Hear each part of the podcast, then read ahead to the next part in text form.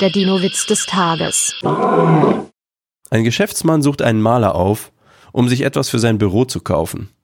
Interessiert betrachtet er ein Bild, das von der Größe her gut passen würde. Was stellt das dar? fragt er. Der Künstler antwortet, grasfressende Dinosaurier beim Dinner. Aber ich kann gar kein Gras erkennen. Das haben die Dinos gefressen. Ich sehe auch gar keine Dinos. Was sollen die denn auch da, wenn gar kein Gras mehr wächst? Der Dinowitz des Tages ist eine Teenager-Sex-Beichte-Produktion aus dem Jahr 2021.